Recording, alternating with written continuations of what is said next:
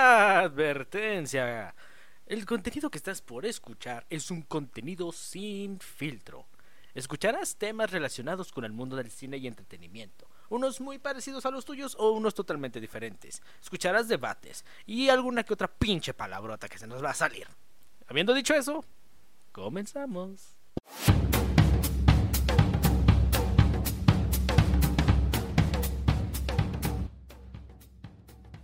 Buenas, nuestros Busy Livers. Bienvenidos a un nuevo programa de Brian and Savage Podcast. Bienvenidos, siéntense, acomódense, saquen sus palomitas y su refresquito, porque hoy tenemos mucho de qué hablar. Y como siempre, aquí con nosotros, nuestro queridísimo amigo ermitaño Bert. ¿Cómo andas, hermano? ¿Qué onda? Muy bien, muy bien. Aquí con El Mucho hombre de calor. las mil palabras. Sí, Ay, ni que lo digas. Sí, con, mucho calor. Este, pues bien, o sea, ca- cada, cada que, que me como, nos, nos comunicamos siempre hay como una noticia muy extraña que está pasando. Casi siempre he dicho que Monterrey es como, como una ciudad de GTA, pero, pero sí, está, está muy loco, está muy loco. ¿No será que tal vez Rockstar Games ya está trabajando en el GTA 6, pero en secreto está haciéndolo aquí en México? En Monterrey, tal se vez. va, se va a llamar Ciudad Montaña, Mount City se va a llamar la, la ciudad. Ándale. Amigos, el día de hoy vamos a hablar. Tenemos dos series pendientes y dos películas que actualmente siguen en cartelera.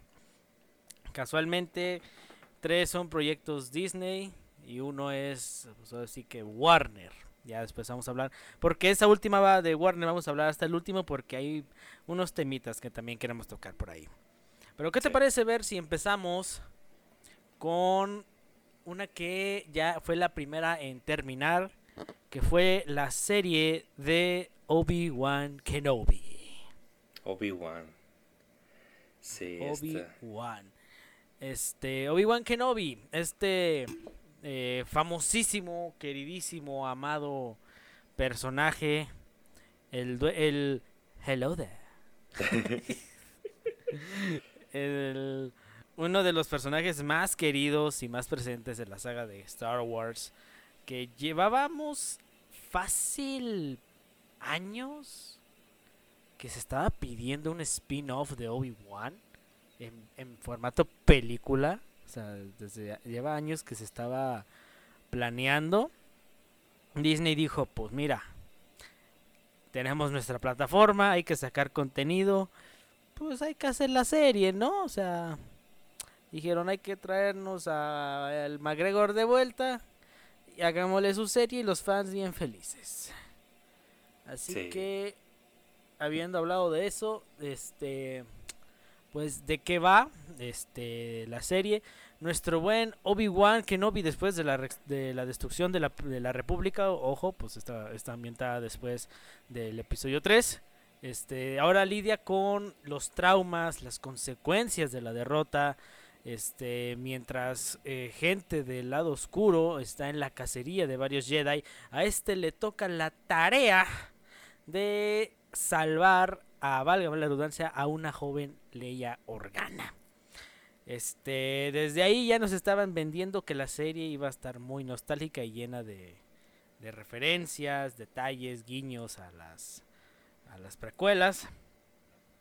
Y al final, pues ya, ya fue estrenada, ya se terminó. Y es cuando así, ahora sí, con todo y spoilers. Venga. Ah, ¿Qué te pareció a ti, Bert? ¿Qué te pareció? Pues de todas estas, ¿cuántas? Apenas han salido apenas tres, bueno, con Obi-Wan, tres propiedades o tres series de Star Wars. Sentía que pues por todo el legado y por lo querido que es el personaje, o sea que es 100% relevante a toda la saga de Skywalker que nos han estado vendiendo, que ahora ya, ya son los nueve episodios, toda la saga de Skywalker.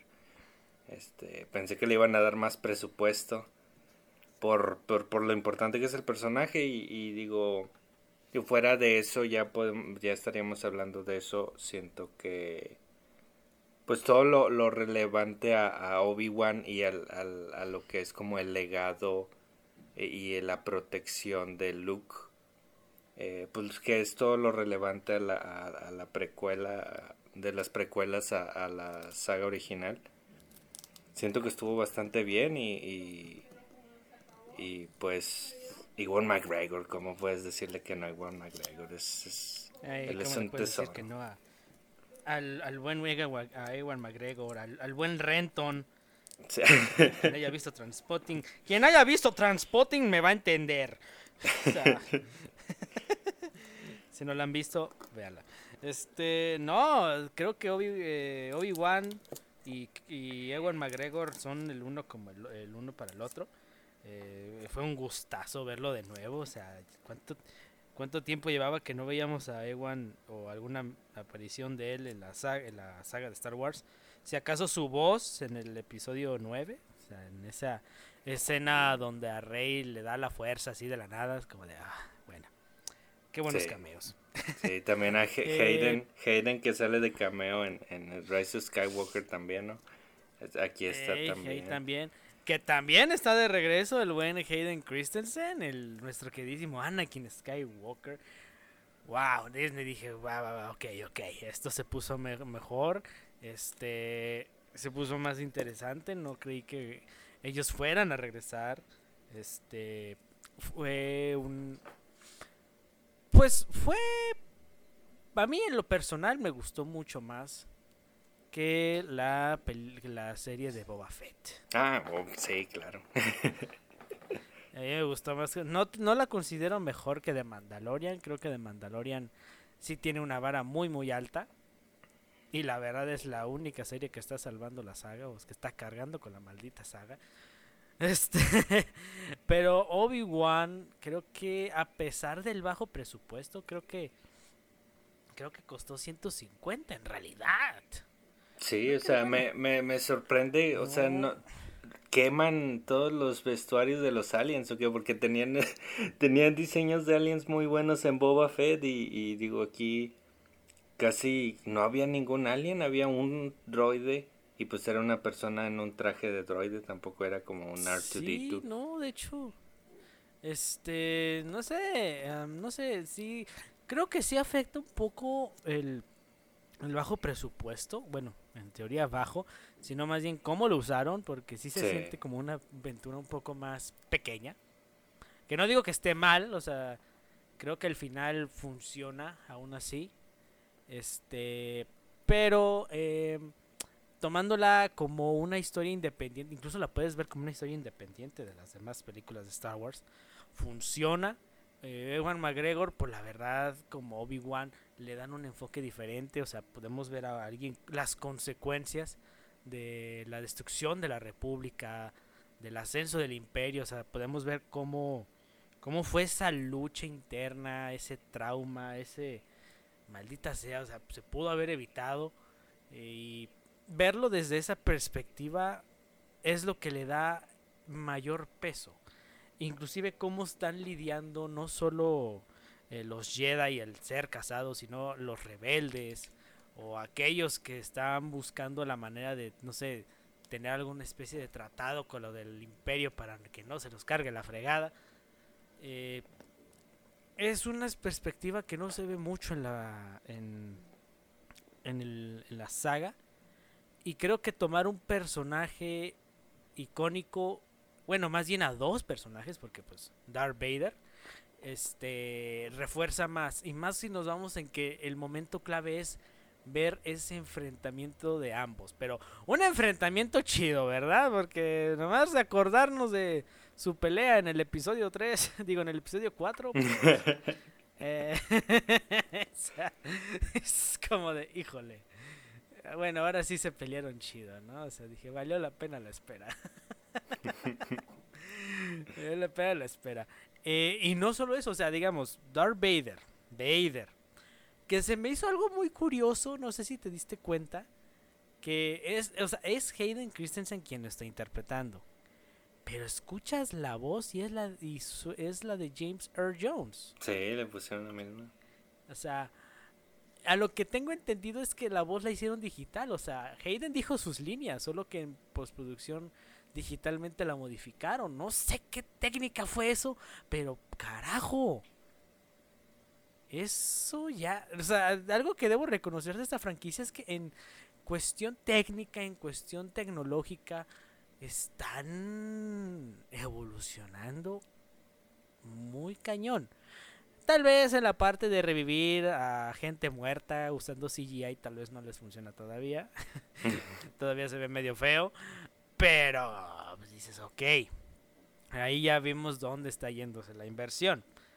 Eh, nuevos personajes. Tenemos a nuevos personajes. Este, ¿qué de, qué opinas más bien de esta antagonista eh, Reba Sevander, está la, la, cuarta hermana interpretada por Moses Ingram. Bueno, ahí es donde sale como el, rollo de... Bueno, pues fuera de, de, la controversia que se hizo, que pues algunos fans... Sí, no mamen. Unos fans tóxicos que, no mamen. que llegan a confundir como la el personaje, o sea, el, el, un personaje que pueda estar de cierta forma mal escrito, eh, lo llegan a confundir con el actor y atacan al actor, actriz. Eso siempre Nunca he estado de acuerdo, pero... Sí siento, o sea... Un consejo, amigos. Sí, sí, dale. Un, consejo. Cuando vean a una persona o a un actor actuando mal, no le echen la culpa al actor. Échenle la culpa al guionista. Ellos trabajan con lo que se les da bueno, tampoco lo amenacen, tampoco amenacen de muerte al guionista, pero pues él tiene más responsabilidad. O sea, tampoco hagan eso, pero simplemente toman en cuenta, no, pues la culpa del guionista, ¿verdad? Tampoco les voy a decir, mándele pinches sentencias de muerte a su casa. sí, o sea, en realidad ahí es donde surge como el problema. Siento que había como que, pues sí, es una historia más pequeña, aún así como que le quisieron poner varias subtramas y entre esas subtramas están los inquisidores que pues bueno yo no he visto las series de Clone Wars ni las de Rebeldes y pues también tenía algo de conocimiento con Boba Fett eh, de este cómo se llamaba el mono azul el que el, el vaquero este tenía cierto conocimiento y sí había visto algunos capítulos donde salía donde salía el, el ay se me olvidó el nombre que, del, que también es que se recompensa. ya se te olvidó a ti también. Estoy tratando de acordar porque ese pinche personaje, la neta, es como que. Eh. Sí, pero bueno, él. O sea, sí, o sea, salen en la serie y, y, como que te los quieren poner sin, sin reintroducírtelos. Y aquí, pues, en realidad los. Los inquisidores se me hicieron muy aburridos y no tienen como ninguna eh, motivación interesante más que verse oscuros y súper misteriosos. O sea, creo que hasta les tenía más miedo a los amigos de Kylo Ren, ¿cómo se llamaban? Los caballeros de Ren, que a los mm, caballeros de...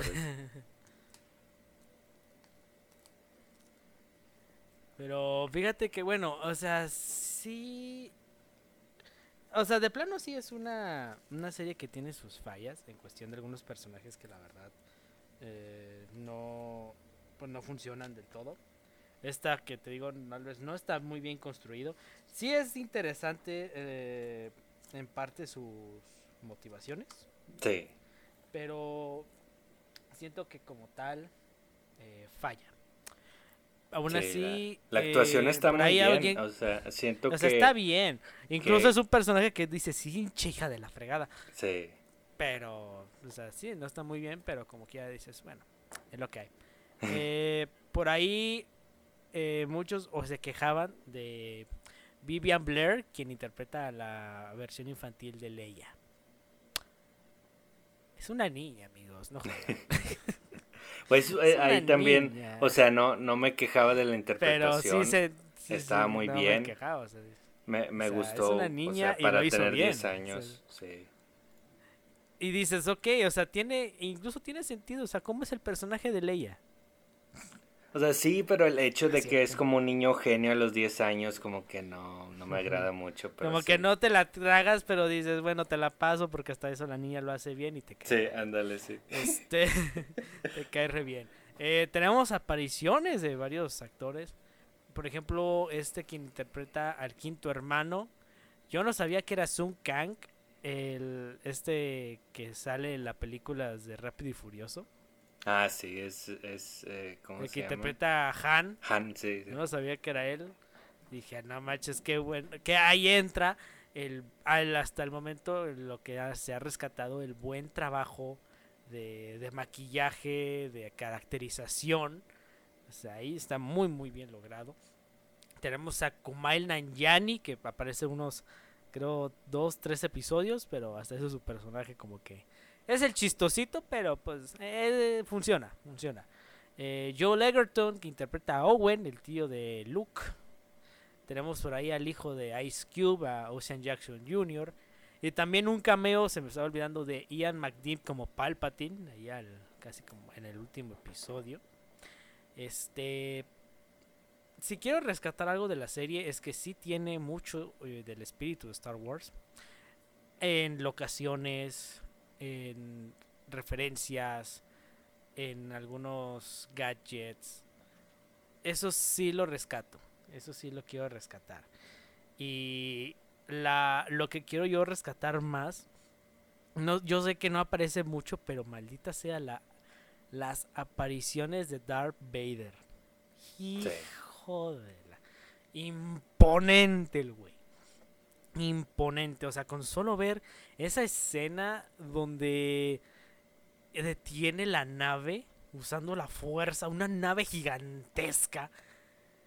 Dices, o sea, y te das cuenta del enorme poder que tiene este cabrón.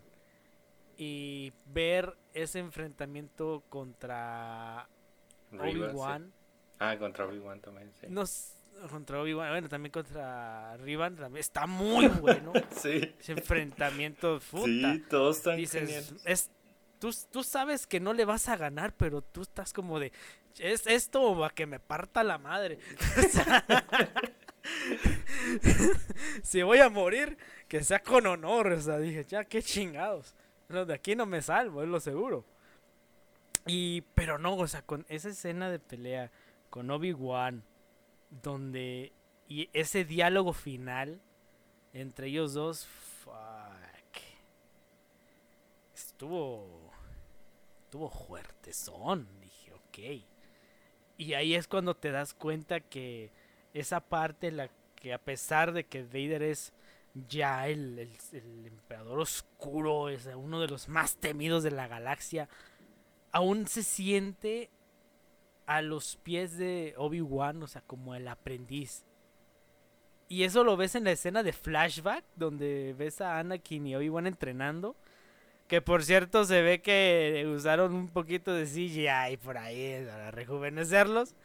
Que todavía dices, pues no te la crees mucho, porque el Jaden ahí todavía como que sí se le notan las arruguitas. Sí. A pesar del disque rejuvenecimiento, pero dices, bueno. Eh, mejor que Toby, sí Este- se ve mucho mejor que Toby. Se ve mucho mejor que el Toby, eso sí. se ve mucho mejor que el Toby. Este, pero en general, yo no la considero mala serie. A mí me gustó muchísimo. Yo la considero buena. Que me hubiera gu- gustado que hubiera, no sé, un poco más eh, grande. Creo que ya viendo la serie como tal, dije, ¿sabes qué? A esa escala que está, como algo pequeñito, algo no tan explosivo, creo que funciona. Creo que así está bien. Sí. O sea, creo que está en un buen tono, está en un buen nivel. No pido más.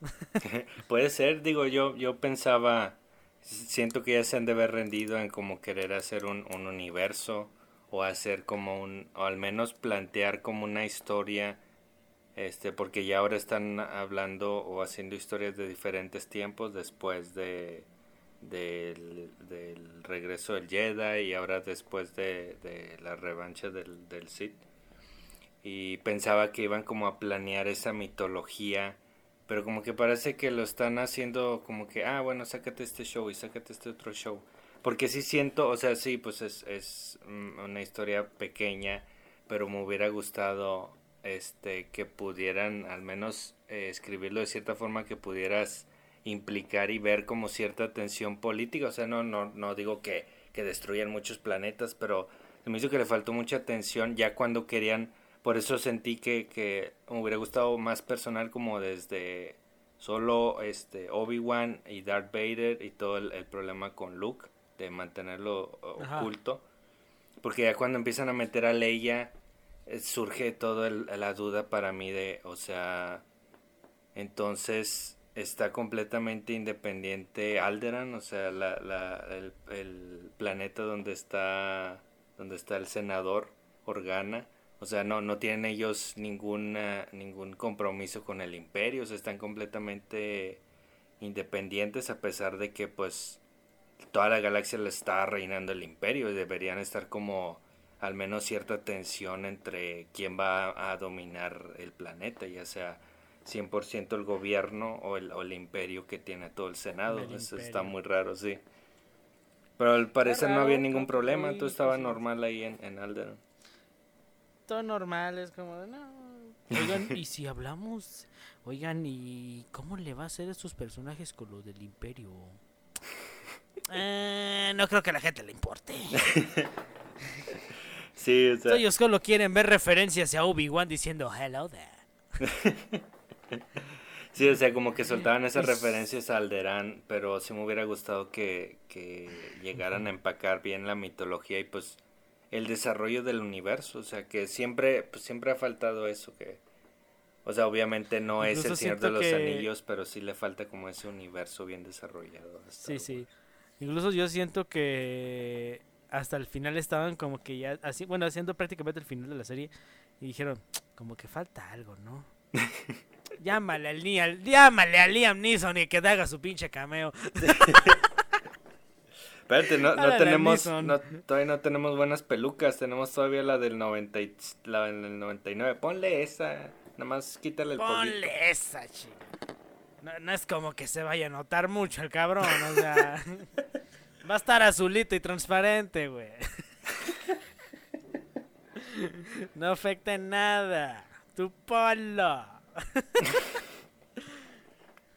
Va, a decir, la raza va a decir, no mames. Sí, ese sí era como para los fans de que, ah, mira, mira, mira quién está aquí. ¿Ya viste quién vino? ¿Ya viste quién apareció? ¿Te acuerdas que lo mencionaron en el primer episodio y no salía? Ah, mira, ya Mira. Pero en general, pues está bien, ¿no? La, la serie está buena, está buena. Este. Sí, está media lentona al inicio, pero pues, ya sí vale la pena ponerse un poco paciente, si tiene sus momentos buenos, sus buenas actuaciones, es un gusto ver otra vez a Ewan McGregor y a Jaden Christensen. Es un bonito ver las referencias, ver el poder de Vader y decir que hijo de puta más chingón. Este, ¿cuánto le das? Eh, yo, bueno, sí siento que, que conecta bien y, y, siento que podría ser una buena conexión con Rogue One porque me gustó todo eso del imperio, esa parte sí me digo el de la rebelión de O'Shea Jackson que, que, empezamos a hablar de él, que me gustó muy bien su trabajo y como que captura el espíritu de la revolución. Pero sí, o sea, ah, siento que había muchas tramas, los villanos como que, digo, fuera de Vader, que pues era bastante complejo y muy bueno. A él siempre lo han estado haciendo bien, eh, o sea, pueden arruinar a Luke, pueden arruinar medio, arruinar a Obi-Wan, que lo hicieron como más débil de lo que era. Pero a Vader por alguna razón está invicto, o sea, nunca lo han arruinado. Por... En Rogue One estaba genial y aquí pues también está genial y creo que pues le daría como un 7.5 a la serie. Sí está recomendable si la quieres ver por ese conflicto de Obi-Wan y, Vader. Sí, sí, sí. 7.5. Yo creo que vamos a estamos igual. Sí te, te te, llega chido si, si la quieres ver por el conflicto de Obi-Wan y, y, Vader. Y del Vader, está bien. Este, pasando a otro Otra serie de Disney Plus. Ahora hablamos de la que terminó recientemente. Eh, la nueva serie de Marvel Studios, Miss Marvel. Este. Miss Marvel.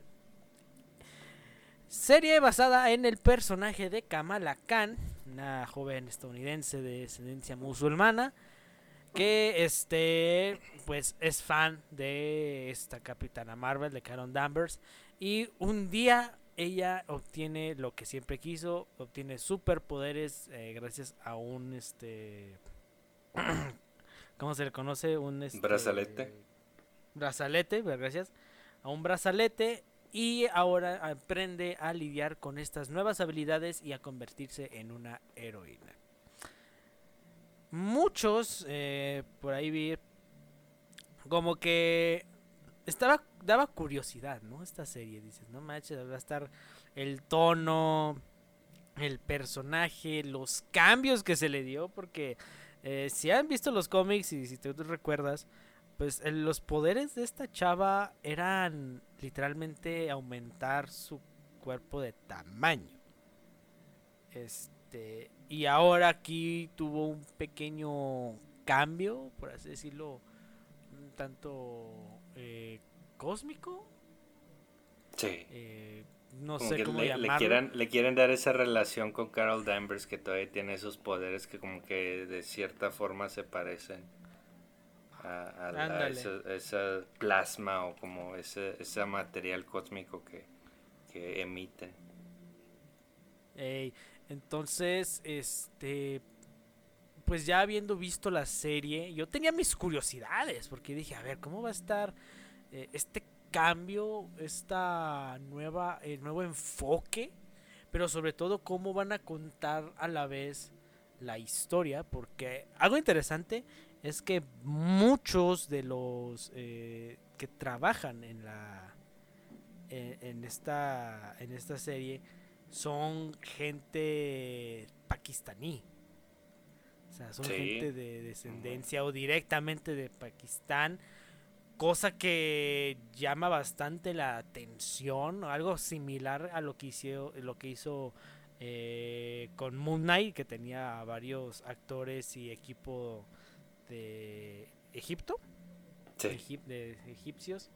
Este, aquí ocurre algo similar. Creo que la forma en cómo... Eh, bueno, empezando por lo primero, Kamala Khan, interpretada por eh, Iman Belani, esta chava que está haciendo su debut prácticamente con el personaje en, general, o sea, este es su trabajo debut. Y yo personalmente me gustó, me gustó su trabajo.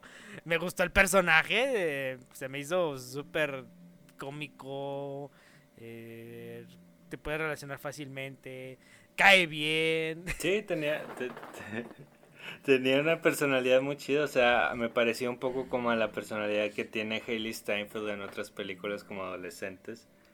Pero tenía muy buen, muy buen carisma. O sea, me, me gustó eh, como pues es, ese creo que para mí es, es el fuerte de, esta serie, o sea, fuera de los superhéroes me gustó mucho la, la química entre ella y todos sus familiares, entre también su, su entorno, o sea, siento que se inspiraron y, y, en buen sentido en, en esa... Eh, en, ese tipo de familia cultural de, de, inmigrantes a una serie donde sale también Simu Liu de, de Shang-Chi que se llama Kim's Convenience que estaba viendo, estaba muy buena, era una, una sitcom muy, muy bonita, o sea, pequeña, agradable de, de una familia que tenía su tienda de conveniencia, eran, eran inmigrantes coreanos y aquí pues tienes inmigrantes pakistaníes que, que pues tienen su estilo de vida, pero siguen pues estando influenciados por la cultura americana y, les gustan cosas americanas y todo y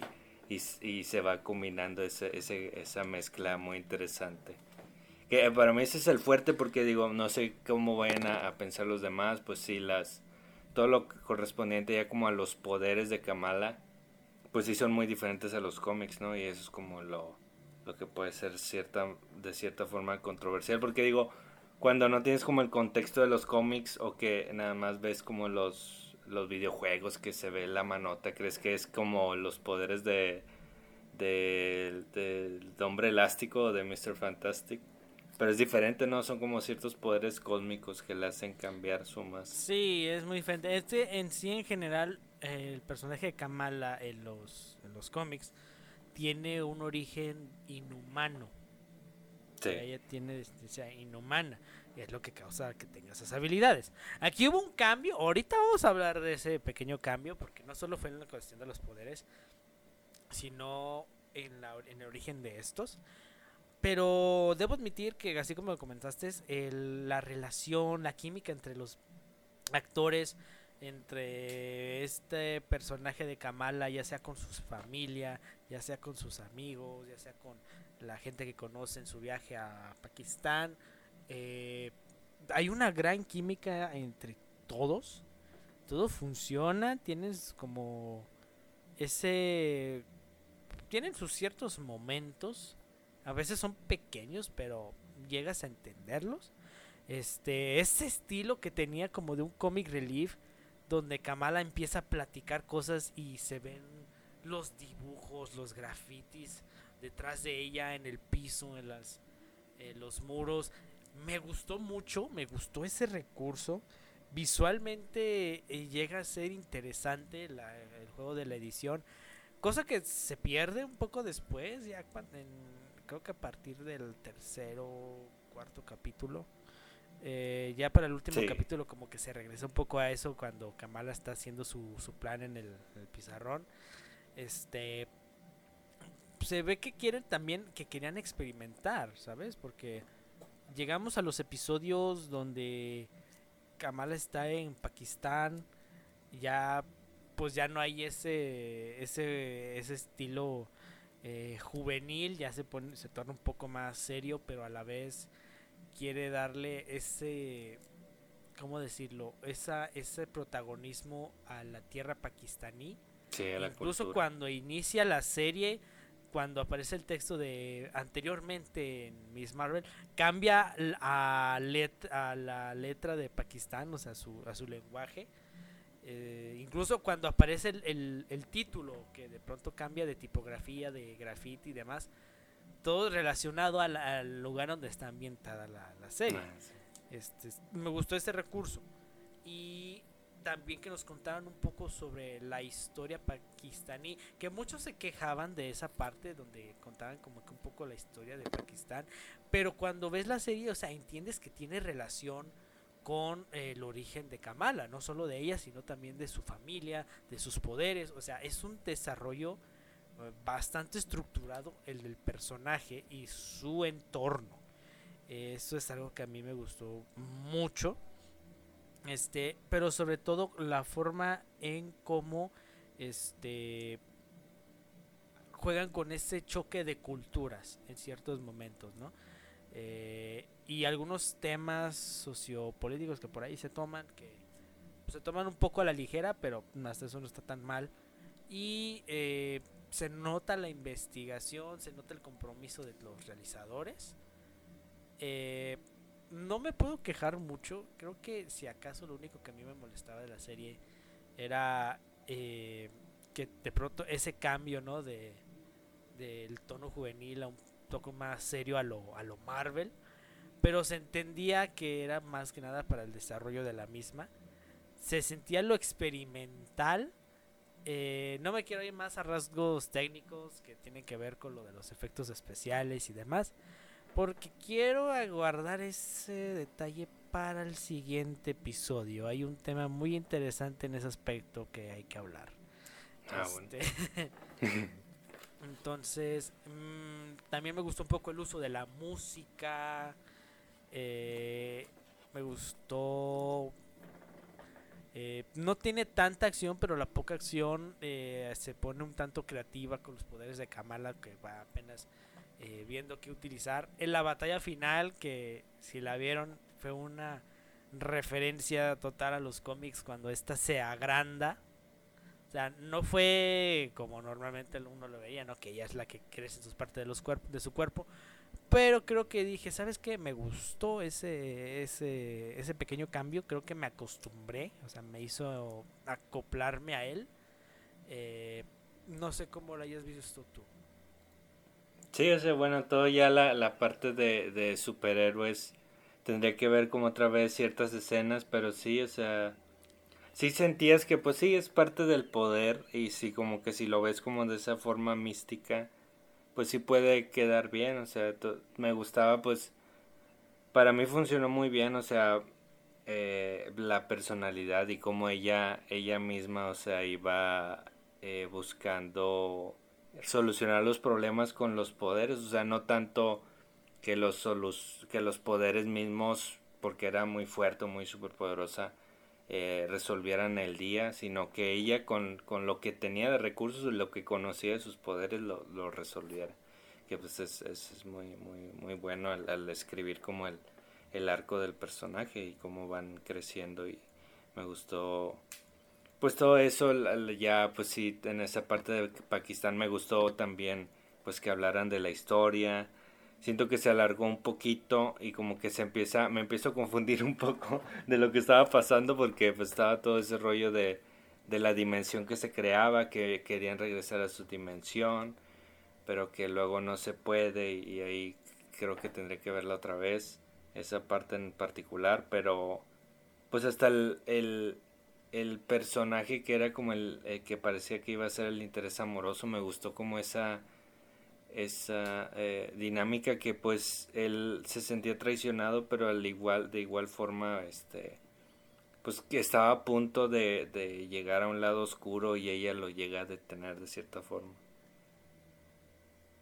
Que está está estaba bien ese conflicto pero sí o sea me gustó que, que el que el villano de cierta forma era eran los mismos de porque ya estaban como que interfiriendo mucho en ciertos asuntos los de los de resolución de daños cómo se llaman este control de daños. control de daños.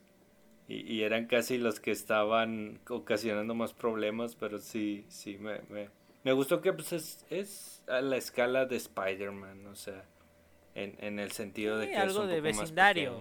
sí algo de como de vecindario. Sí, de hecho está bien. A mí la verdad yo no tuve ni un problema. Si acaso y el, personaje está muy bien porque sí, sí, ándale, sí. Sí, sí, acá como que la parte de los villanos nada más, ¿no? Sí. como que sí, de pronto dices, ah, algo no está bien aquí. eh, o sea, los, el, está eh, ¿cómo se llama la mamá del, chavo? Namya. Namya que de pronto, sí, yo te quiero ayudar, ¿no? Que sabes que te voy a matar y te voy a quitar esto y al otro episodio ya se muere porque quiso atravesar un portal. es como de, eh, bueno. Pero bueno, llega control de daños y, ah, sigan aquí. me había olvidado de ustedes por un segundo. Pero qué bueno que andan por acá. Miren, ocupamos antagonistas. Ahí nos echan la mano. Pero, nada, yo creo que ya dejando de lado esos detalles, eh, la serie funciona bien. Y algo interesante, que es lo que quería hablar. El cambio que se le dio al, personaje. Ya no es una inhumana, como, como es eh, costumbre en los cómics, ahora es una mutante.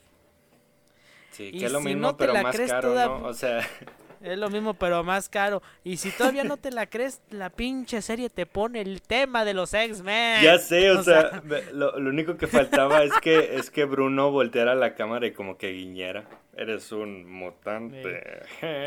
Eres un mutante.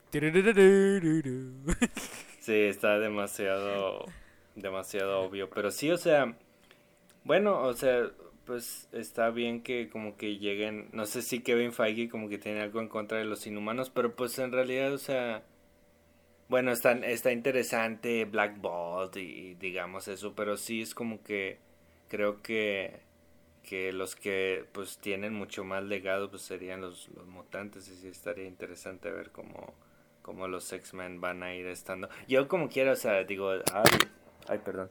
Ay, este, no, pues qué bueno que ya lo mencionaron, pero ahí nos vemos como en 5 o 6 años o quién sabe cuándo vayan a hacer los, una película de los X-Men. Pero sí, o sea, está bien, la, está chida la mención, pero sí es como que, no, pues está, ahí nos vemos en 6 años. ya se vienen los mutantes.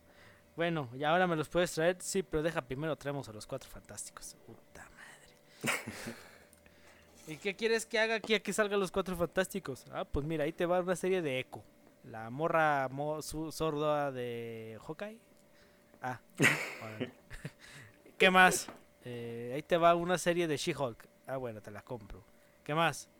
Eh, ahí te va una serie de eh, em, Nick Fury. ¿Quieres ver? ¿Quieres ver un? ¿Quieres ver Secret Invasion? Ok. Me vas a hacer esperar más para eso, pero está bien. Ah, mira, Vamos, ¿Qué te parece una serie de Agatha Harness? ¡Ay, no mames!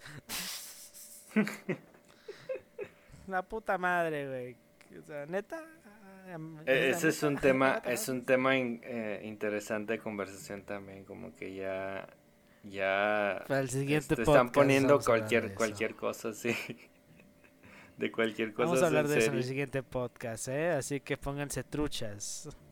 De una vez les vamos, vamos a aplicar la Marvel. Vamos a, les vamos a mencionar esto, pero no hablaremos de ello hasta el siguiente episodio. Sí, sí, no, no puedo esperar para cuando salga la serie, no puedo esperar para cuando salga la serie de, de el escudo del Capitán América, que es el puro escudo. Bueno, eh, en conclusión, ¿cuánto le das a la, a la serie de Miss? Ay, pues todo lo, en cuanto al personaje me gustó mucho. Eh, todo, el, ambiente en general, o sea, sí, ok, este. llegan a reciclar ciertas cosas. Hay una chava que prácticamente es la versión femenina de Flash, de, de, de Spider-Man. O sea, es como que, como que la chava que, que es medio influencer, medio sangroncilla con la protagonista, pero que, que es súper fan de la, de la superheroína. Y como que ahí está. O sea, hay muchas cosas que, que, que están. Que, que se han visto antes, pero que, que con ese contexto de la familia pakistaní la hacen fresca. O sea, y, y digo, fuera de, del, del villano, o sea, podría haber una película aunque no estuviera peleando contra los villanos nada más de, de la protagonista de, de, Kamala Khan porque estaba muy bien, tanto escrita e interpretada. Entonces sí, creo que sí le daría un, un 8.7. Ah, huevo. Yo le voy a dejar su 8.5. Ah, este, sí me gustó, o sea. Mm, a mí sí me gustó esa serie y más... Porque, ok, sí, sí siento que hay varias cosas que hablar sobre respecto a la fase 4 y ya como dije eso lo vamos a hablar en el siguiente episodio. Este, entonces para que se pongan truchas. Eh, pero mm, Miss Marvel creo que como introducción a la película que se viene de The Marvels, donde también va a salir Carol Danvers y está Monica Rambeau, eh, la chava que salió en WandaVision sirve como introducción a más o menos ver qué es lo que se viene. Pero eh, en cuestión ya de qué, cómo podremos ver a Kamala en un futuro, eh, cómo vamos a ver la introducción de los mutantes, pues aún falta tiempo para eso. Entonces, mientras eso llega, vámonos con la siguiente. Es una película también de Marvel Studios, ya saben amigos de cuál estamos hablando. La Thor Love and Thunder.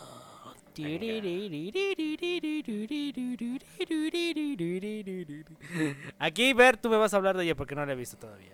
Ok, venga, venga. Pues, Guardianes de la Galaxia 3. Digo, Thor. Mande, mande.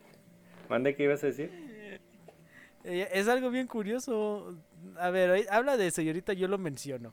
Pero Guardianes de la Galaxia 3. Ahí me cuentas que has escuchado. Bueno, Thor 3, veamos. Digo, Thor 4, ¿no? Thor Love and Thunder. Eh. El único cabrón que logró cuatro películas. Ya sé. ¿Es en serio? Es como si. Como si. ¿Cómo se llama? Ah, es que tú no sabes de básquetbol.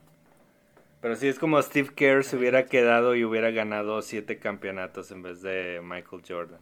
Pero sí, bueno, está muy raro. eh, Thor. Thor, este, pues, ¿qué opinas tú de, de Thor últimamente? O sea, a mí me encantó Ragnarok, o sea, me gustó mucho Ragnarok y ya Infinity War, Ragnarok e Infinity War, o sea, le puedo decir lo que quiera a Infinity War, de que hay, hay muchos chistes y, de que los villanos fuera de Thanos están medio débiles. Pero Thor es para mí es como casi el, protagonista de Infinity War. O sea, fuera de, de, Thanos. Él tenía su arco completo en Infinity War desde el inicio. Y se me hizo impresionante cómo contaron la historia.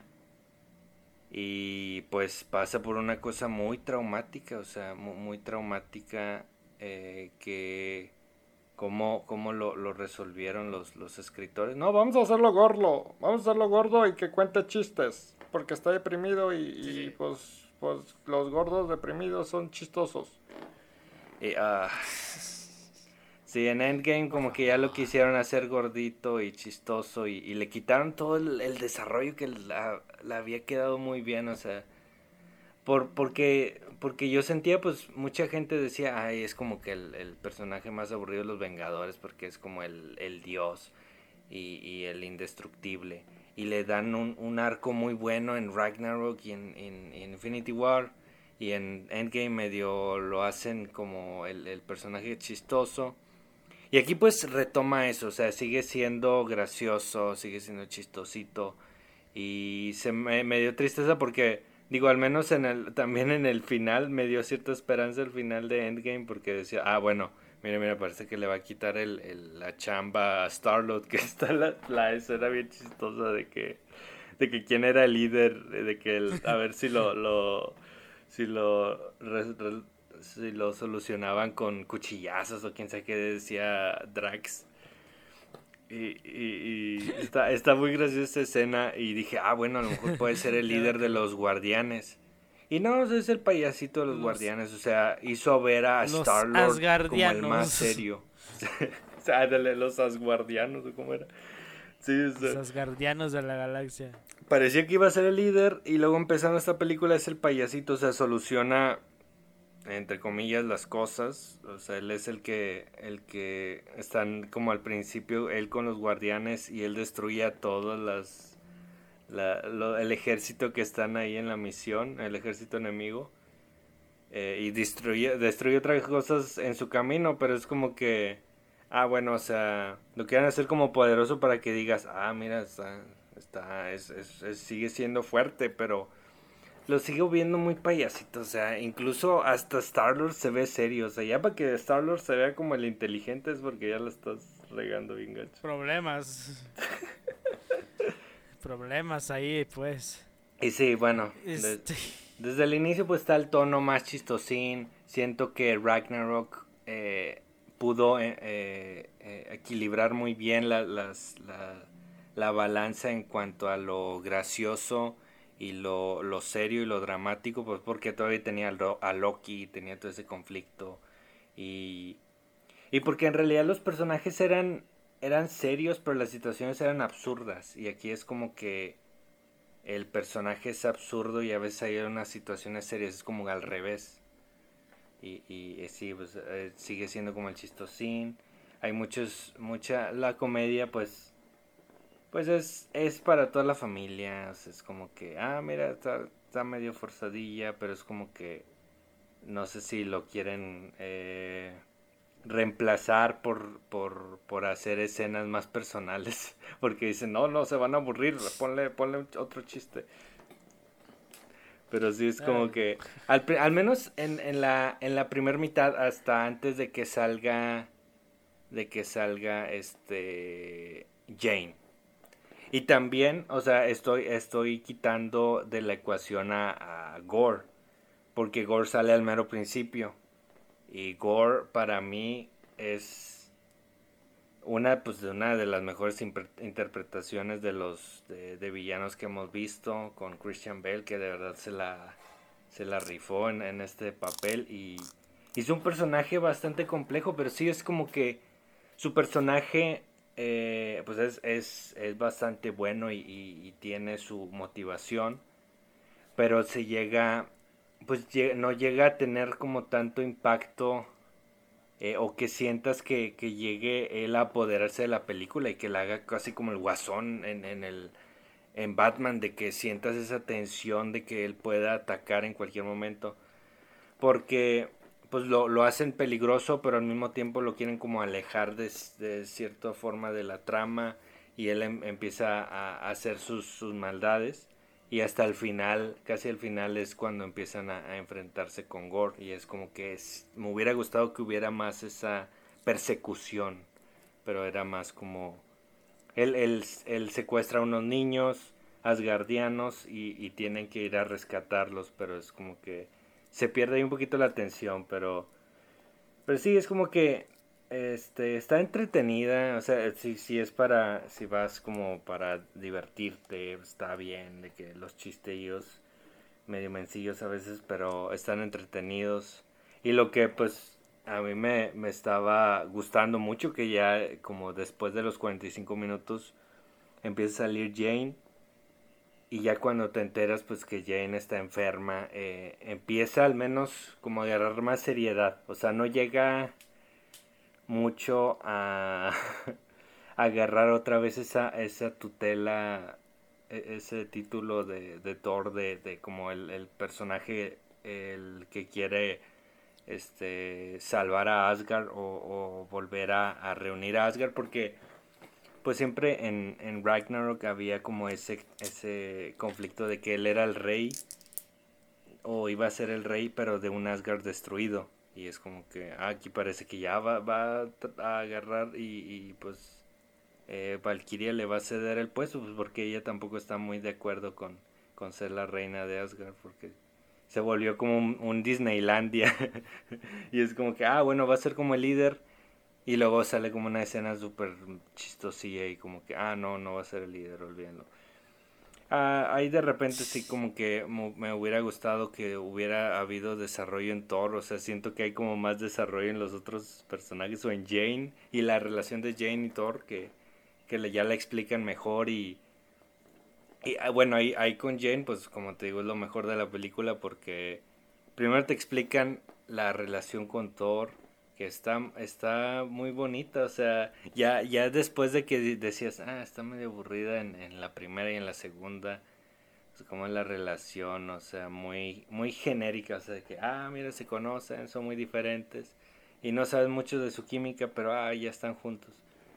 Y aquí, o sea, se siente que, pues, cada uno está en su onda, él está en los Vengadores, ella está en sus experimentos, en sus estudios, y poco a poco se van separando, pero de una forma, o sea, o sea, se desconectan, pero nunca hay como como un conflicto que digas y eso me gustó porque es una relación muy realista, ¿no? Que nunca hay como una gran pelea, pero es como que poco a poco se van distanciando, porque cada uno está en su en su onda. Y pues ya pierden el contacto y ya ya este está bonito cómo se reúnen y, y, pues sí, o sea, se reimprime esa, esa, esa relación. Yo pensaba que pues como, como ahora Disney es muy de que, ah, mujer independiente, pensé que iban a hacer como esa relación de que, ah, ya no, ya no me gusta Story, ya soy una mujer fuerte. pues sigue, sí, sí, obviamente sí es una mujer fuerte y, y llegan como que a reconciliarse, pero no lo tomas como que es... Eh, codependiente, o sea, han, han madurado ambos y ambos como que deciden eh, por el tiempo que le queda a Jane eh, volver y, y, estar juntos y estar juntos en la misión. Y, pues está muy bonito todo eso de, de, Jane. Ya empieza a pasar como después de los de, de los 45 minutos. Bueno luego regresamos a lo de lo de uh, cómo se llama lo de los dioses que es como que, ah, ok, ya va a haber en las siguientes películas, como que va a haber una escena en cada película, porque bueno, tenemos a los Illuminati en, en ¿cómo se llama? En, en Doctor Strange, que era como que, ah, mira, todos los cameos. Y luego acá están todos los cameos de los dioses. Que hay unos dioses que, ah, bueno, están como chistosos porque, ah, bueno, está el dios de, de Cork, que no me acuerdo cómo se llama, de, de, que de los de piedra. Y luego que ponen a los dioses egipcios y a los aztecas y, y el, el mero mero, el que es como el, el, maestro de ceremonias es Zeus. que está genial la, la, interpretación de Russell Crowe, y se la bañó, estaba muy gracioso. Pero sí es como que es más tono comedia, o sea, y, y o sea, pues es como que sí medio escapista, o sea, no, no, a veces te empiezas a desconectar cuando es mucho el, los chistecillos y medio baratillos y ay, es que Taika es, muy buen escritor, pero pues no sé si es, en esta película no la escribió, no, no me he fijado bien quién escribe esta última de, de Love and Thunder para checarlo bien. Pero sí siento que ya le, le este, con, con, con Buzz Lightyear, con Thor, como que está recibiendo mala, mala fama Taika, pero no, no, no me parece porque digo, es muy buen escritor y, ha hecho grandes películas y grandes series que ahorita está llevando. Y como que ya con, con sus papeles de actor, como que se está, se está volviendo medio, medio controversial, al menos en el área de que, ah, bueno, improvisa mucho que que pues da, hace chistes que ni dan ni dan risa, pero es como que, ah, no, no creo que sea culpa de Taika, pero espero que, que a ver qué. Eh, y, pero sí, o sea, fuera de eso, o sea, todo lo de lo de Gore, lo de Jane, siento que elevaron bastante la película y, y al final, pues, hay una decisión importante que a ver si ahora sí ayuda a que el personaje sea... No puedo dar spoilers, ¿verdad? A que el personaje sea más maduro. Sí, todavía no la ves. Pero bueno, es que hay una... Hay, hay algo que implica que, que... Que Thor va a tener como ciertas responsabilidades y esperemos que no sea al revés de que él vaya a, de que esa, esa persona que está cuidando lo vaya a cuidar a él en vez de que él cuide a esa persona. Es como que Ok, ya. sé que, que, no es tan inteligente Thor, pero tampoco lo hagas como que alguien lo esté cuidando a él, por favor. Siento que, que eso les ha faltado porque, digo, para ser un rey y un líder tiene que tener cierta este habilidad, o sea, y a veces lo hace muy chistoso nomás para como o muy mencillo para el chiste, pero pero sí, o sea, eh, está entretenida y el soundtrack está más o menos. Hay unas. No todas las canciones de, de, Guns N' Roses le quedaban porque digo, pones Welcome to the Jungle. Yo me voy a acordar primero de Jumanji que de Thor. De, de Thor Love and Thunder, pero bueno. Así es. ¿Cuánto le vas a dar a la, a la, a la peli? Bueno, déjame ver bien la ecuación porque todo lo de lo de Gore está muy bueno y, y si, si vas a ver la peli, vela por, por Gore y por Jane, son lo, mejor de la peli. Yo le daría un... Hace mucho que no veo Thor, la original, pero creo que estaría eh, o al nivel o un poquitillo más eh, superior que, que Thor, la original, por el, el aspecto emocional. Entonces le daría como un 7.9. Vámonos. Fíjate que antes yo era de los que a huevo quería ver la película luego, luego que saliera. Por el tema de los spoilers y así, ¿verdad? Que por suerte no me he spoileado nada.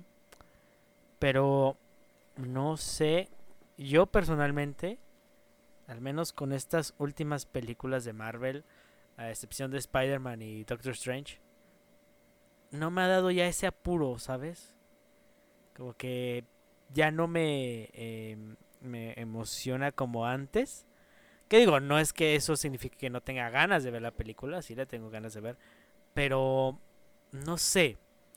Y nomás voy a decir eso porque cuando hablemos en general de la fase 4 en el siguiente episodio, ahí sí me quiero ahí sí me quiero desquitar más, así que me voy a me voy a reservar.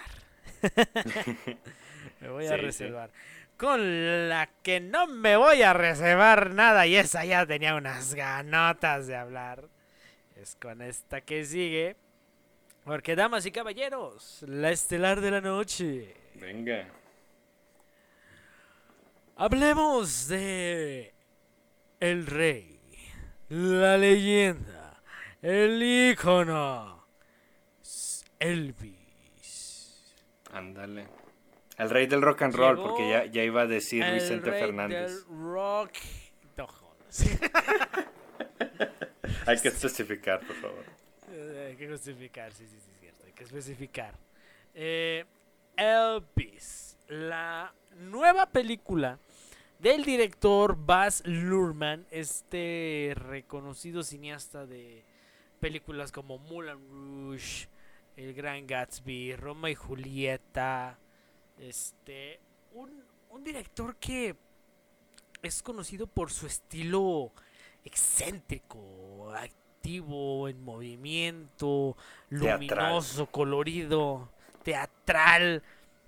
O sea, si ustedes vieron Mulan Rouge y vieron Gatsby, saben de lo que se está, de lo que se está hablando. Eh, y que él haya sido el elegido para dirigir, hacer la película de Elvis me llamó mucho la atención. Dije, ok, es un director de estilo haciendo la peli de alguien recordado por su estilo. Ok, ok. me está llamando la atención. Un showman, un showman haciendo la peli de otro showman. vale.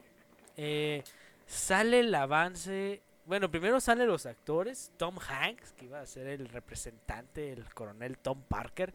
Y luego aparece que Austin Butler como Elvis, este chavo que lo vi en iCarly. Lo vi en Los Hechiceros de Waverly Place. Lo vi en Hannah Montana, güey. o sea, ¿Dónde empezó este morro? Y todavía recuerdo, y apenas me enteré que también salió en Once Upon a Time in Hollywood. Sí, era Tex. de, eso sí me acuerdo, sí me acuerdo que era Tex, pero no, era Tex, yo no sabía. Yo no sabía, no le presté atención, dije, fuck. Y voy viendo el tráiler y dije, güey, esta se está convirtiendo, si no es que hasta en una de mis películas favoritas, esperadas más bien del año. Si no es de una de las que estoy esperando en este año. Y ahora que, que yo ya la pude ver, la fui a ver con mi hermana. Este, no llevé expectativas. Yo dije, yo quiero ver un show. Y vaya que lo vi. Y qué gran show yo, yo vi. O sea, personalmente, wow. Tengo mucho que decir. yo tengo mucho que decir, no sé tú. Sí, definitivamente es un show, es, es un, un espectáculo, o sea, pues Baz Luhrmann, no sé qué, qué opinas tú. A mí, yo he visto algunas películas de él y la que más me ha gustado es creo que una de sus primeras películas de Strictly Ballroom, que sería como en español, este, como de eh, estrictamente en la pista de baile, que es, es, es una película de, de, un muchacho que, que busca como mejorar y, y ser el orgullo de sus padres en una en la pista del baile que tienen allá en Australia y pues la clásica tipo Dirty Dancing. Tipo Dirty Dancing, pero, pero está, está muy bueno. O sea, siento que eh, captura muy bien diferentes culturas y, y cómo todas se, se, se, pueden este, relacionar tanto también como en el ambiente ya más de, de show. O sea, esta era como más personal. O sea, sí había ciertos aspectos como retro de, de show también pero pero ya agarró se empezó a agarrar su estilo con Romeo y Julieta con Gatsby especialmente con Moulin Rouge no recuerdo si ganó un Oscar con Moulin Rouge pero sí fue dominado todo no con Moulin Rouge sí sí tuvo sus nominaciones entonces sí sí es pues unos pensarán a lo mejor que es un poco más estilo sobre sustancia pero a mí siempre me ha gustado o se me ha hecho se me ha hecho bastante distinto y interesante, interesante el, el, estilo de Baz Luhrmann. No, y es alguien que de hecho hasta incluso el director ha sido nominado a premios teatrales, o sea, es alguien que sabe lo que es la vida en el escenario. Vaya, bastante versátil en ese aspecto. Eh, entonces, hablar de la película de Elvis es hablar de, de, como digo, es un show. O sea, show al nivel Elvis. Es extravagante, es alocado, es, tiene un ritmo este desenfrenado. El, es el inicio, o sea, con solo ver el inicio de la peli, que de pronto son una lluvia de imágenes del diálogo del coronel, quien es el narrador de, la, de la película. ya te están introduciendo, mira, así va a estar el pedo, güey, agárrate. O sea, esto te está diciendo, es como, agárrense, así va a estar la cosa. Eh, entonces, para irnos por partes, visualmente es muy Leatherman. Visualmente, eh, desde las transiciones, movimientos de cámara, eh, la edición, eh, los escenarios, muy muy bien cuidados, muy a la época, o sea, estamos desde los 50 hasta los 70 y se nota esa transición de, de estilos. Desde el vestuario, el maquillaje, sobre todo la parte del vestuario y maquillaje, que resalta bastante tanto en el personaje de Elvis como en, en, el público, en los extras. El del coronel, pues era algo muy, muy, muy descuidado, pero se capta bastante bien. Eh, en la parte cultural, en la que vemos, pues Elvis era alguien que, que creció con la comunidad afroamericana de hecho, algo muy interesante, dato curioso, eh, en el soundtrack de, la peli, pues hay varios artistas que hacen remixes y canciones originales para la, película.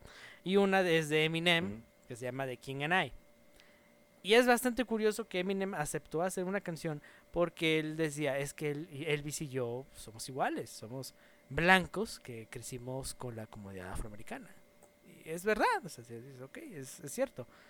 Este, entonces ver cómo esa influencia, esas escenas donde están en los bares, en los clubs, en las, en estos carpas de, de, ¿cómo se les llama esos que son religiosos? Hay mini iglesias o cómo se les llama esos que hasta se ponen a cantar y parece que están exorcizados como, con templos, sus movimientos. templos bautistas, sí, sí.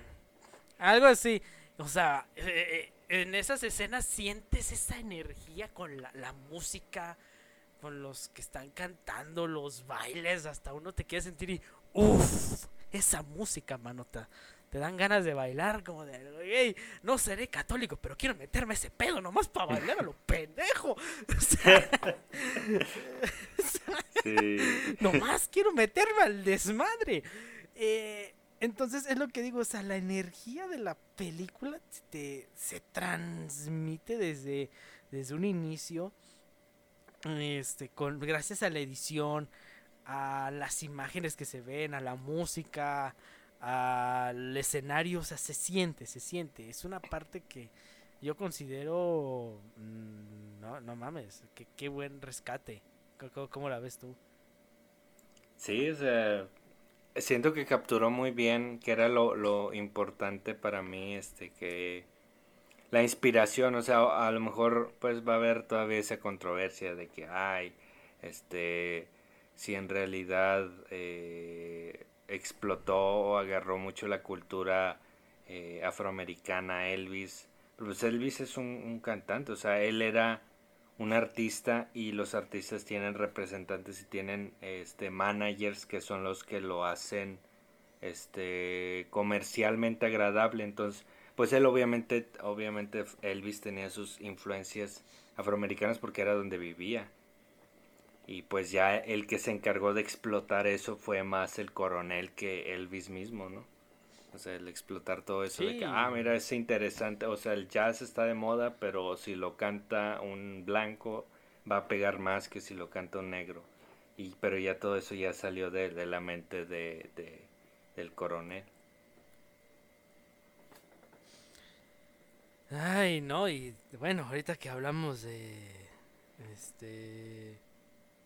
de eso. Eh, ay, ¿por dónde empiezo? es que me emocioné. eh, mira, las actuaciones. Quiero pasar con eso. No, sí. Austin Butler. Como Elvis. No. Él es Elvis. Él es Elvis, sí. Él. Uno cuando ve los biopics tiene miedo de ver una caricatura de, del ídolo que se está hablando. Y Y ya lo hemos visto, o sea, Rami Malek lo logró con Freddy, no se volvió una caricatura, se volvió Freddy Mercury. Eh, Taron Egerton se volvió Elton John, también le dio como su estilo, pero se convirtió en él. Pero Austin Butler, él, vaya, él, él, él, él es Elvis, él es Elvis. Capturó absolutamente todo, la voz, eh, cómo habla, sus movimientos, sus expresiones. Wow, no, no sé, o sea, en sus diferentes etapas, en cada etapa. En sus diferentes etapas, desde joven hasta ya un adulto en sus últimos días, hasta en gordito, o sea, eh, entonces, eh, hasta en gordito. Entonces, mm, dejando de lado la buena caracterización que se le dio en maquillaje, en vestuario y demás, este Butler te transmite, o sea, tú lo ves y yo veía las escenas de sus conciertos y yo sentía que estaba viendo realmente un concierto de Elvis. O sea, yo no estaba viendo a un güey haciendo la de Elvis, yo estaba viendo a un concierto en vivo de Elvis. Yo me sentía así. Que estaba viendo su concierto aún con este güey en vida y yo estaba con mi hermana cantando las canciones, bien inspirado. Y dije, sea. Hasta se siente que este güey nunca se fue. Ya, este, ya, pues, obviamente ya cuando acaba la peli ves el homenaje, es como de puta madre. Pero esa, la, la energía, la energía, eso es lo que me refiero. Y este Butler la transmite y se vuelve uno con ella. Carga con toda la, película como si nada, lo hace muy bien. Este, yo esto lo dijo el TikToker Javier Ibarreche y también lo dijo Christoph. Si no nominan al menos a Austin Butler al Oscar, eso sí va a ser un puto robo. Eso sí va a ser un puto robo. Definitivamente. Este, ya me la aplicaron a Taron Egerton, no vayan a hacer la misma aquí, hijos de la gran. Sigo enojado. Eh, ¿cómo ¿Tú cómo lo sentiste al, buen al buen Butler? Es que sí siento que eh, pues ha sido el caso en, en, las últimas y en muchas eh, ocasiones anteriores, digo no tan seguido, pero sí, sí suelen salir muy buenas, muy buenos ejemplos de de tanto la película que, que llega a impulsar y, darle esa oportunidad actoralmente a la, al intérprete para entrar en ese personaje. O sea, Ray, este Jamie Foxx en Ray, eh, también eh, eh, Joaquín Phoenix en, en, en, la de Johnny Cash. En la de Johnny Cash. O sea, los de los de los de Straight Outta Compton, o sea, hay muchos ejemplos de, de actores que, ah, pues, incluso Chadwick Boseman en, en, en la de Get On Up de, de Brown, ah, de James, Brown. O sea, fueron este, películas que impulsaron eh, porque les dieron la oportunidad de, de completamente entrarse y, y volverse sus personajes. O sea, siento que que les ayudó mucho y, a lo mejor como que es, es el máximo ejemplo o el máximo atributo que puede dar esa película eh, la máxima calidad o sea que dices ah no hombre este la actuación del protagonista está genial y, pues merece la, nominación y creo que fuera de eso pues el estilo de la dirección eh, y ya, pues bueno, este, ya, ya, ya estaría hablando de cosas que no me agradaron mucho de la película, pero todo eso, este, pues está genial y, quedó perfecto. O sea, la, dirección, al menos en, cuanto al tono que, era para la película, creo que estaba bien. Y, muy buena muy buena elección del, director que, pudo darle ese estilo más de showman a, Elvis que, que le dio bastante energía y que pues por ser una película, digo, por ser de, un intérprete de hace 70 años, o sea que no es lo mismo el rock de, de, de Rhapsody, de, de Queen, que pues es todavía lo que muchos chavos escuchan, que tú todavía escuchabas, a, algo de Elvis que es como más, más melo, más tranquilón, más este eh, nostálgico, lo llega como quiera a hacerlo bastante atractivo por todo el estilo y toda la, la, emoción de cada interpretación de sus canciones que, que hace. No, y déjate de eso, la, las referencias y los iconos que aparecen en la película respecto al mundo del blues, del jazz, porque no nomás vemos a Elvis, o sea, vemos su interacción y cómo conoció a otro grande que fue B.B. King. o sea, ya saben, si no lo captan, B.B. King es el cantante de Stand By Me. When the night is come. O sea, y a otros grandes como Big Boy eh, o la hermana Rosetta o a Big Mama Tornon, o sea, si, si, varios de ustedes son este conocedores de, de, ese, de, ese, de esa cultura, de esa música, y captan a cada uno de estos artistas que acabo de mencionar, no manchen, se, van a emocionar, se van a emocionar, se van a emocionar, van a decir, wow. O sea, la influencia que tuvo Elvis, ¿no? Y la gente que creció hasta con él, por así decirlo. Este, entonces, eh, otros que sí me gustaron también cómo, cómo tuvieron su participación. Eh, por ejemplo, Olivia de George, que era que interpretó a Priscilla Presley, que tal vez su tiempo en pantalla no es tan grande, pero a pesar de ese poco que le dieron a su relación, que sí se siente como que muy rápido, eh, la interacción de ambos actores hacen que se sienta genuino, que se sienta bonito, que se vea real dices, wow, qué, qué, relación, ¿no? O sea, a pesar de todos los problemas con los que llevan y así, este, se aprecia y se siente que el, amor que ambos tenían en, la vida real se transmite en la película. Ahora, eh, otras cosas que también me gustaron, la música. Eh, ya es muy estilo de Lerman juntar canciones eh, muy modernas en películas ambientadas en tiempos que nada que ver lo vimos en Gatsby, ¿no? O sea, estás en los años 20 y de pronto estás escuchando a Will I Am. Will I Am. Escuchando... que ese canción estaba con ganas y me tocó bailar en la prepa. Que de pronto estaba... Pero sí. ¿No manches, en serio? Sí, sí. ¡Ah, qué va! ¿Qué va? este, y, y, aquí de pronto estás viendo a Elvis caminando por un barrio de negros en los 50 con Doja Cat de fondo. Entonces, pero dices, pues no queda, pero por alguna razón en la peli se dice, queda chido. Se siente chido. Fíjate que hasta eso el uso de las canciones no se me hizo saturado mm, ni forzado como en otras películas, que de pronto es una canción tras otra, tras otra.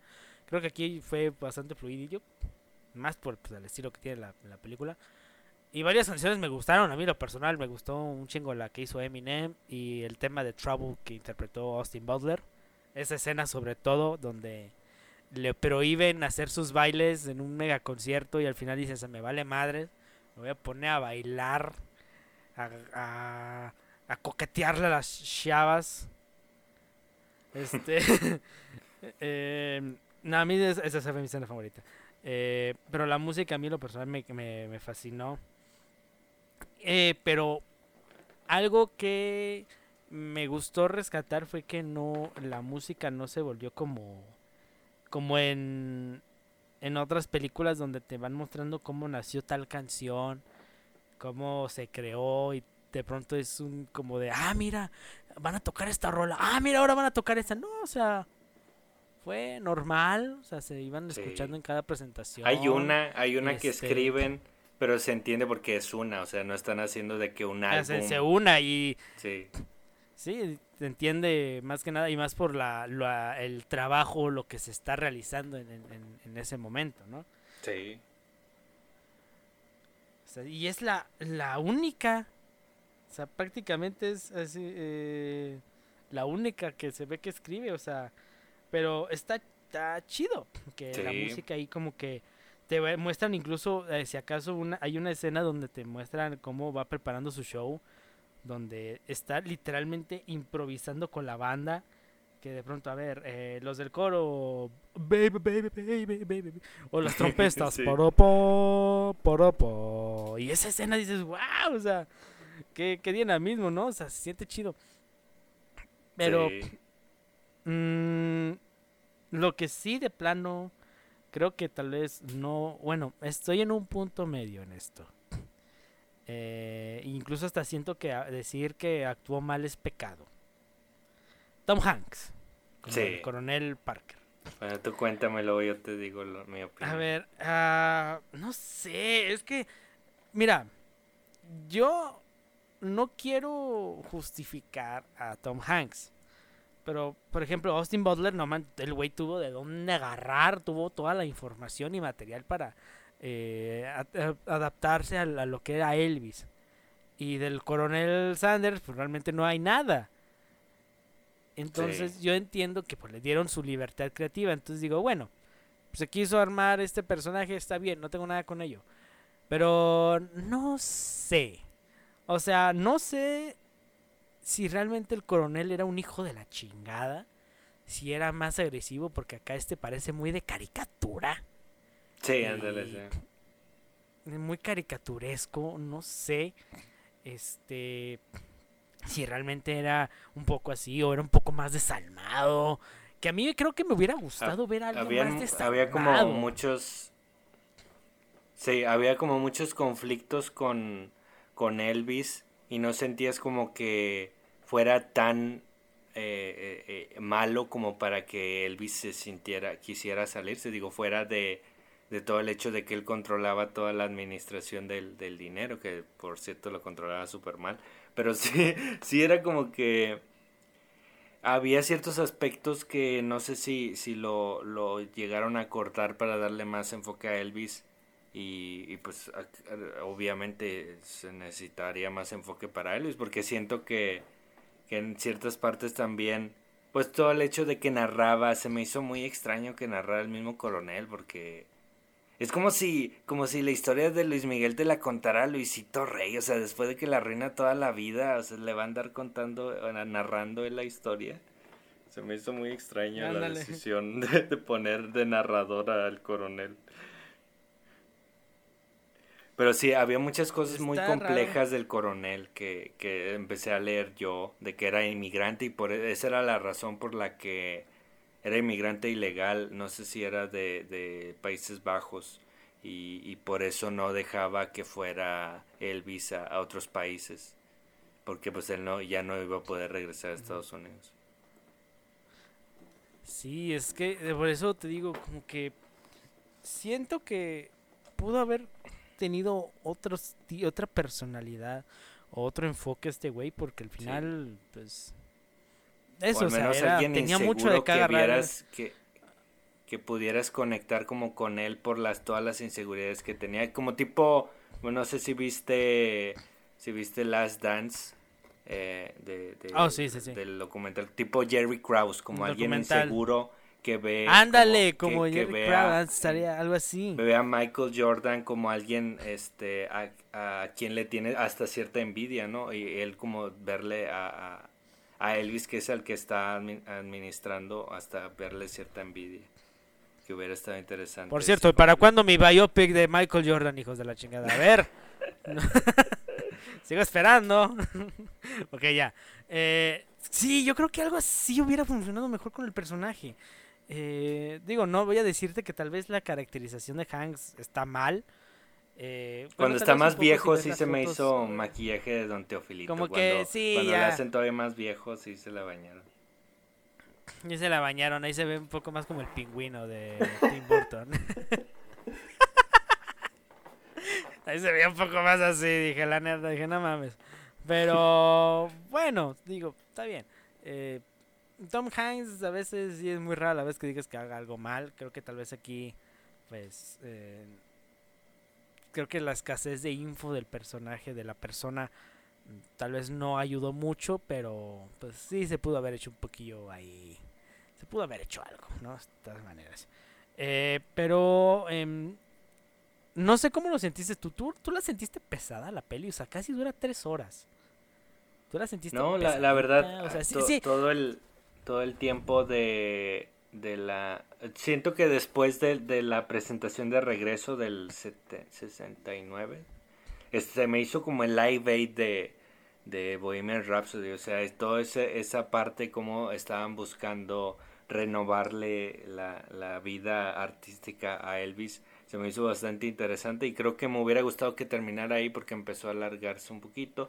Se, para mí se, como que se, no se sintió como tediosa, pero dije, ah, ok, como que siento que hubiera quedado bien eh, eh, desde que se terminó eh, el, el concierto de, de regreso, porque pues luego es donde ocurren más los problemas, que se ven un poco más los problemas de, del coronel, porque es donde ya se ve más lo de sus deudas y, todo el hecho de que pues se va haciendo más deplorable la salud de Elvis y, y pues se siente, sientes como... Está, digo, es parte de, de la historia triste, pero sientes como que impotencia, o sea, porque vas viendo como medio frustrante que es el, el personaje de, de, del coronel y cómo, cómo este, va empeorándole los negocios a Elvis. Y él no puede hacer nada. Sí, no, es que sí hubo una parte donde dije como que, ah, ya me pesó un poco la película. Mm, y fue justo cuando empezaron a hablar de que se dedicó a andar en Hollywood. Pero te digo, como dijiste, ya después de esa presentación en el especial de Navidad, ya como que se alzó la película y fue cuando ya los conflictos empezaron a salir más a flote. Pero, no, o sea, fíjate, el director ya dijo que todavía tenía cuatro horas de material en total. Es como de puta madre. Que espero que se salga la versión en HBO Max. Espero que eso lo suban a HBO Max. Pues, no estaría mal. yo sí me fleté, me afleté el Snyder Cut más de una vez que no me voy a afletar cuatro horas de una película de Elvis. O sea, tú súbelo, compadre chingao. No tenga miedo al éxito. este, pero por ese lado. Em, ahora, quiero. Mira, yo ya le voy a dar su, su calificación a la película para ahorita hablar algo, algo extra. Yo le voy a dar un 8.6. Órale. yo, le voy a dar eso. ¿Tú cuánto le das? Yo le doy un 7 cerrado.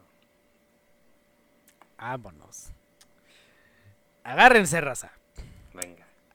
Ahora, ya hemos tenido tres biopics importantes, por así decirlo, estos últimos años. Que fue Bohemian Rhapsody, Rocketman y Elvis. Prácticamente Freddie Mercury, Elton John y Elvis Presley. Y algo que me te, lo dije cuando salí de ver la película es como de ya no sé cuál me gusta más.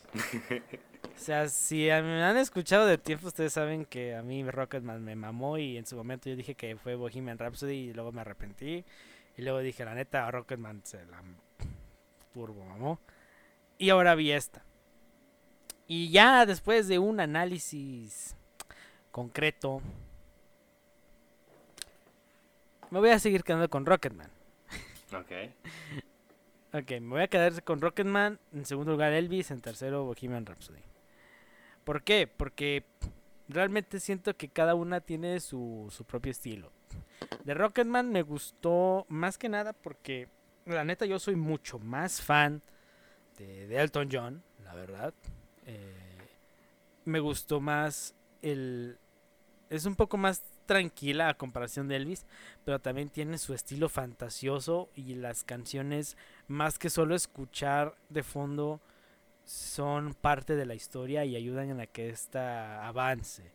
Eh, todos los personajes tienen más su, su importancia, desde los secundarios y los principales.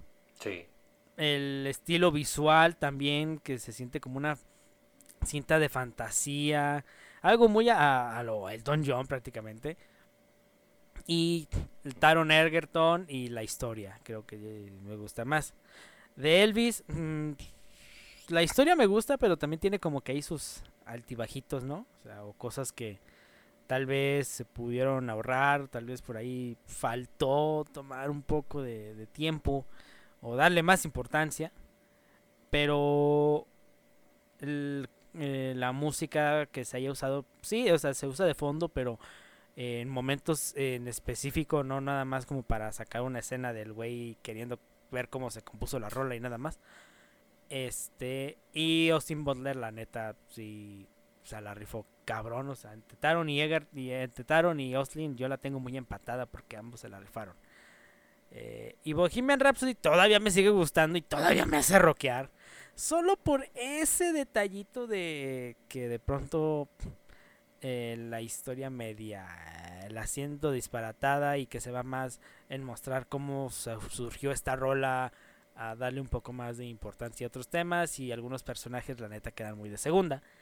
Pero esto más que nada lo que me voy es no tanto en esa parte, sino más que nada en el estilo de cada una. Que se acopla mucho a la de su protagonista. Al menos una más que otras. Sí. Porque Elton es estrafalario, es colorido, es a la vez un tanto, eh, ¿cómo decirlo? Mm, soberbio. Elvis era más excéntrico, más este entre lo elegante y lo ¿cómo decirlo? Lo tradicional y, lo nuevo. Lo tradicional, y lo nuevo, exacto. Y Freddy era un poco más a lo ¿cómo se dice? Estrafalario. O sea, entonces creo que cada una tiene su propio estilo y capta bien la, la esencia de quien se está hablando. Creo que por algo esas son las películas que más han llamado la atención, tanto por el pinche marketing que les han puesto, ¿verdad? Oh, Unas más que otras, pero... y el presupuesto también, pero siento yo que si vamos por ese rumbo, ¿cómo sería una película de Michael Jackson? Una peli de Amy Winehouse. O una peli, no sé, uh, vete algo más a lo Bruce, Springfield. Ah, eso estaría genial, una película de Bruce Springsteen. Sí, pues. La verdad, sí. a esa tú pues, irías hasta el estreno, güey. Me eh, cae de madre. Sí, sería, sería interesante, o sea, ver... Eh, ya te estarías enfocando pues de Bruce Springsteen más en caso de que quisieran hacer toda la historia, este, pues en los 70, 60, 70, como va iniciando, este, y pues todos los, los traumas familiares, o sea, creo que todas las que me mencionas tienen, este, partes que definen muy bien la personalidad y la carrera de, de los hay capítulos en su vida que definen muy bien la carrera de estos artistas, en específico pues toda la, infancia de, Michael Jackson y cómo puedes ver cómo va este evolucionando su estilo desde que era de los 60 que estaba cantando con los Jackson 5 hasta ya individualmente y que va cada vez volviéndose más blanco. que va cambiando su estilo de, de más disco como a más rock y sí, o sea, estaría muy interesante ver una, una biopic de, de Amy Winehouse también estaría interesante. Para, para... Porque de hecho ya se viene una de Amy Winehouse, se viene ya una de Michael Jackson. Por había oído que iba a haber una de John Lennon. Y ya tienen casting falta una de... las de Amy Winehouse y Michael Jackson. Todavía no, o sea, todavía están en, en eso. Este, por ahí también ya se viene una de Madonna, que de hecho ella va a dirigir. Eh, mm, pues, falta una de David, de David Bowie, que de hecho, o sea, ya hay una de David Bowie, pero esa pues, estuvo terrible. Ahora sí viene una directa hecha de por su familia, o sea, por su, su hijo Duncan Jones, que es de director. Este, y por ahí eh, se viene una de Lenny Kilmister, que es el vocalista de Motorhead. Ahora yo te pregunto, y eso también se lo pregunto a la audiencia. ¿De quién les gustaría película? ¿De quién les gustaría que hubiera un biopic? Ya sea cantante, deportista. De, ¿A ti de quién te gustaría ver un biopic? Ah, deportista también. Eh, bueno. Sí, sí, sí. Eh, sí, estaría... Pues sí, o sea, digo, Michael ya, de Michael Jordan de, estábamos mencionando, está perfecto, se me hizo eh, fenomenal el, la serie documental de Last Dance y siento que capturó perfectamente a, Michael Jordan, pero pues también podría estar interesada. Bueno, aunque Space Jam ya medio es biopic. te cuenta como en 5 segundos su historia, creo que eso cuenta como biopic. Mm, más o menos, te cuento tantito. Sí, o sea, Bruce Springsteen estaría genial por lo, lo mucho que, que me gusta, me ha gustado mucho también. Digo, porque son personas ya más ya en caso de que hablara pues de Kate Bush que también me gusta mucho que pues se, pues ya el público en general ha escuchado más por la canción que tiene en Stranger Things. Eh, pues son ya personas más reservadas este y pues estaría interesante. Por ejemplo de David Bowie nunca había querido que se creara una biopic de él eh, siempre había como historias inspiradas en él e incluso cuando había como personajes inspirados en él hasta los demandaba. No me acuerdo si hubo una, película donde había alguien inspirado en Ziggy Stardust y lo demandó, demandó la película.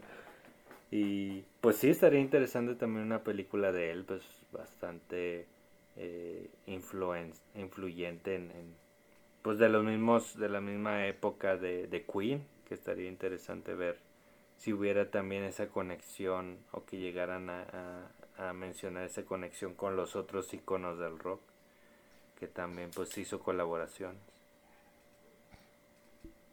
Estaría fíjate que yo tú cuál tienes yo yo mira yo creo que ya dije yo quiero una de Michael Jordan se están tardando. Pero también creo que me gustaría em, una biopic de este si se puede de John Bon Jovi o sea de la banda Bon Jovi. Este o si no yo creo que una de Guns N' Roses quedaría porque tuvieron unas bronquillas por ahí esos canijos que pues fue lo que llevó a su separación. Creo que estaría interesante ver esa esa, esa parte ah, creo que una de Kurt Cobain estaría bastante llamativa. Eh, y una que ya es como que mi sueño, porque creo que la persona por ahí tuvo su historia bastante oscura y mm, de superación en parte, es de Chester Bennington, el vocalista de Linkin Park. Eh, a mí sí me gustaría que hubiera algo así. Linkin Park, si están escuchando eso, no sería mala idea, cabrones no me traigan un nuevo álbum si quieren, pero sí una peli estaría bien.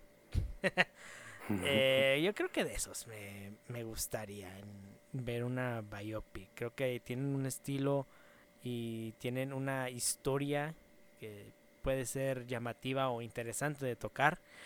Pero pues ahora sí que habrá que ver, porque de que va, va, va, a haber más biopics, va, va a haber, o sea, todavía falta mucho por exprimirle por ahí. Este, vamos a ver qué nos preparan. Ya digo, ya se viene una de, de Michael Jackson, se viene la de Madonna, se viene la de eh, David Bowie, se viene la de Elton John, la de Amy Winehouse. A ver a quién más se les ocurre. sí, estaría interesante. Sí, una de Janis Joplin, de todos los, casi muchos iconos de los 60. Eh, Janis Joplin. Este, sí, pues en general. estaría interesante. Hendrix. Eh, iba a decir Jim Morrison, pero ya, ya hay una de Jim Morrison. Ya hay, sí. Con, con Val Kilmer. Y hay una, em, no sé, incluso se quieren hasta una de Led Zeppelin. También estaría genial. Una de ACDC. Hay de dónde agarrar. Así que nada más que se ponga en trucha. Ya si se quieren poner latinos, háganle una a Carlos Santana. una Santana. O no sé, a Cerati. A Gustavo Cerati también estaría, oh, estaría, interesante ver. Sería muy, muy interesante ver una de Cerati. Este, pero habrá que ver a ver si a uno les toca la idea o si tenemos esa suerte hasta nosotros las hacemos. pero habrá que, que, esperar. Pero, amigos, esas fueron nuestras. Nuestro show de, del día de hoy. como saben, este, pues ya les dije, para el siguiente episodio ya tenemos temas eh, establecidos que estaría bien tocar con ustedes. Ya hablaremos seguramente de más noticias, de algunas otros estrenos que ya salgan. Hay un, ahí quiero, de hecho, les adelanto, el siguiente capítulo voy a hablar de una serie china que eh, estoy viendo, ya espero ya acabarla en esta semana, que quiero recomendarles. Entonces, eh, si les gustan los dramas chinos, coreanos, etcétera, pues ahí les voy a recomendar uno que seguramente les va a llamar la atención. Venga, venga. Claro. Gracias por estarnos eh, acompañándonos el día de hoy, Bert. Un gustazo tenerte nuevamente aquí, amigo. Un gusto, Brian, por supuesto, este, estar platicando con, nuestra querida audiencia y pues, pues muy listo para lo, lo que se venga. Más es que más que listísimo. Así que amigos, muchas gracias y nos vemos a la próxima. Muchas gracias por quedarte a escuchar este episodio. Por favor, apóyanos compartiéndolo con tus amigos y además te invitamos a que nos sigas en nuestras redes sociales en Facebook e Instagram, donde estaremos publicando diferente contenido y algunas dinámicas. Así como también te invitamos a que sigas a nuestros amigos de Big Bang Films y a nuestro programa hermano Primera Fila, los cuales los podrás encontrar en nuestras redes. Muchísimas gracias y nos vemos a la siguiente.